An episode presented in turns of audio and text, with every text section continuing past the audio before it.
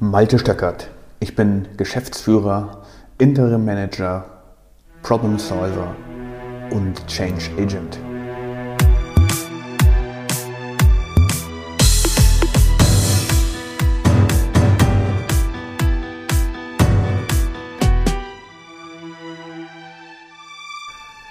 In der heutigen Episode geht es um die vier Phasen des Projektmanagements, die man immer wieder antreffen kann und darum, wie sich der Projektleiter in diesen verschiedenen Phasen verhalten sollte. Die vier Phasen sind Forming, Storming, Norming und Performing. Ja, das ist Englisch, aber ich finde diese Zusammenstellung der Worte sehr sinnvoll, weil sie recht deutlich beschreiben, was gemeint ist. Im Forming geht es darum, dass der Projektleiter dafür sorgen muss, dass alle Gruppenmitglieder und der Sponsor oder die Sponsoren zusammenkommen, dass Klarheit über das Projektziel herrscht, dass Klarheit darüber herrscht, was sind die Meilensteine und wen brauchen wir dafür. Häufig wird dieser ersten Phase zu wenig Aufmerksamkeit geschenkt und später im Projekt wird dann festgestellt, hey, wir brauchen noch andere Schlüsselpersonen, Schlüsselexperten oder auch Ressourcen und das haben wir vorher nicht gesehen. Kann immer vorkommen, sollte aber möglichst gut darüber nachgedacht werden, wer denn wirklich oder was wirklich benötigt wird. Das ist die Phase des Formings. Im Storming geht es meist darum, dass die Teammitglieder unterschiedliche Auffassungen darüber haben, wie das Projektziel erreicht werden kann, eventuell auch Konflikte mit ihrer eigenen Zeit haben oder auch Konflikte mit anderen Teammitgliedern haben, die jetzt offen zur Schau gestellt werden und zum Tragen kommen, die vielleicht schon monatelang unter der Oberfläche schwelen und jetzt bei Projektbeginn zum Vorschein kommen. Projekte sind häufig eben auch Konfliktfelder, weil klar wird, dass man zusammenarbeiten muss. Und Zusammenarbeit unter multidisziplinären Teams ist nicht immer einfach. Deswegen heißt diese Phase Storming. Die nächste Phase ist das Norming und hier geht es darum, dass der Projektleiter und alle anderen ihre Rollen wirklich finden. Hier muss der Projektleiter darauf achten, dass alle Rangeleien, die sich aus der Storming-Phase ergeben haben, beigelegt sind. Und er muss dafür sorgen, dass es hier nur noch um Sachverhalte, also um fachliche Inhalte geht, nicht mehr so stark um Emotionen, Vorbehalte und so weiter.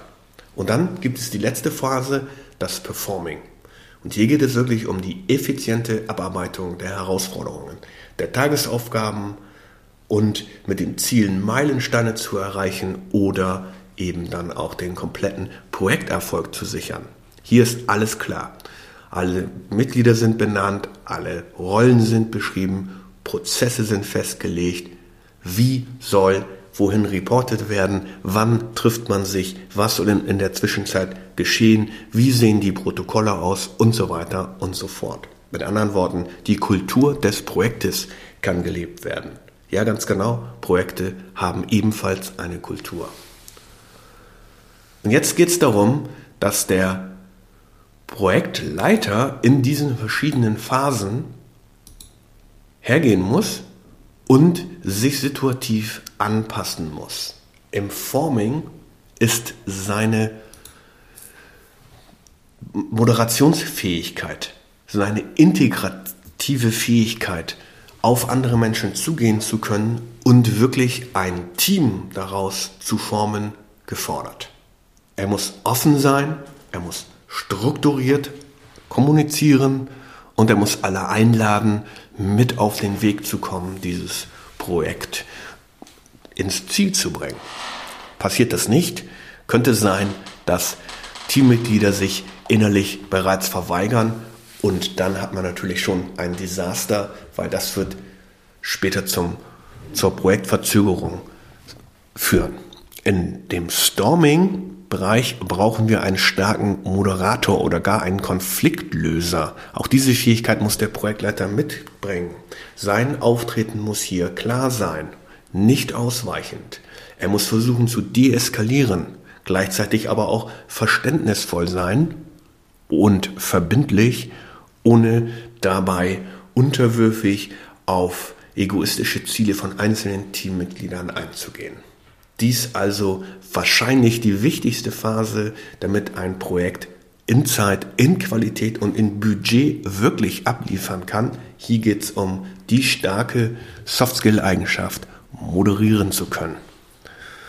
Im Norming, da geht es um Exekution.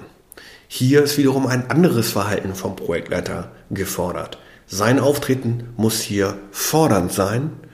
Sein fachlicher Aufwand wird wahrscheinlich hoch sein, und er muss sich zumindest in die Probleme hineindenken können, die sich in der Projektphase ergeben, ohne jetzt unbedingt der Experte zu sein. Aber dennoch braucht er ein gewisses Maß an fachlicher Kompetenz. Und er muss immer wieder dafür sorgen, dass vom eigenen geschlagenen Pfad nicht abgewichen wird. Auch das könnte das Projektziel gefährden.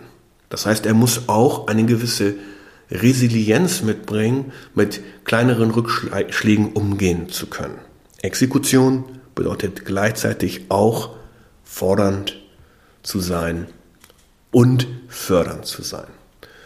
Im Performing, hier geht es ja nur noch um fachliche Inhalte, um sachliche Dinge. Hier muss der Projektleiter eine starke Kontrollfunktion ausüben. Das heißt, er muss checken, ob alle Aufgaben, ob alle Meilensteine erledigt wurden er muss die Teammitglieder fördern, loben, aber er darf eben auch nicht vergessen, dass im Falle eines Nichterreichens ein Tadel ausgesprochen werden muss, sonst wird er auch das Projektergebnis gefährden.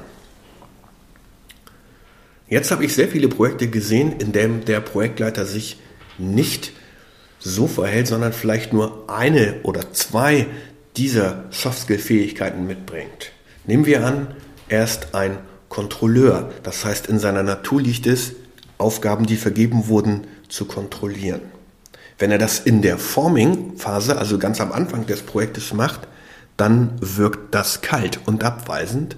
Und es kann passieren, dass Projektmitglieder sich schon innerlich verweigern, weil sie keine Lust haben, permanent von jemandem kontrolliert zu werden. Macht er dann nicht klar durch ein moderatives Auftreten, warum es unbedingt erforderlich ist, dass wir irgendwann Kontrolle ausüben im Laufe des Projektes, dann haben wir schon den ersten Konflikt und das erste Problem, warum das Projekt nicht in Zeit, Budget oder Kosten abliefern kann.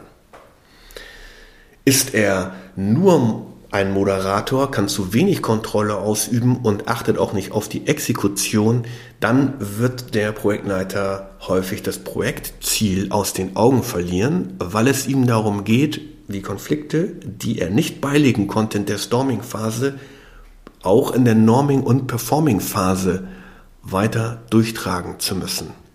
Nehmen wir an, es ist nicht geschehen, dass die Konflikte in der Storming-Phase überwunden wurden, dann zieht sich, ziehen sich diese Konflikte bis zu Projektende hin und auch das bedeutet natürlich für das Projektergebnis nichts Gutes, weil Konflikte natürlich davon abhalten, wirklich sachlich an fachlichen Aufgaben in der Performing-Phase zu arbeiten.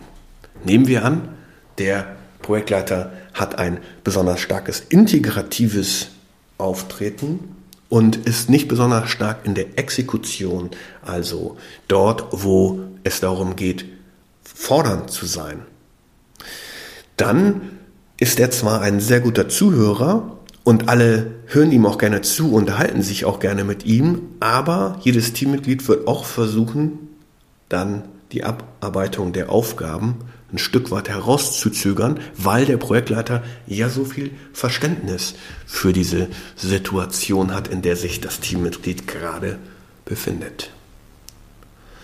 Ist sein Auftreten nur fordernd?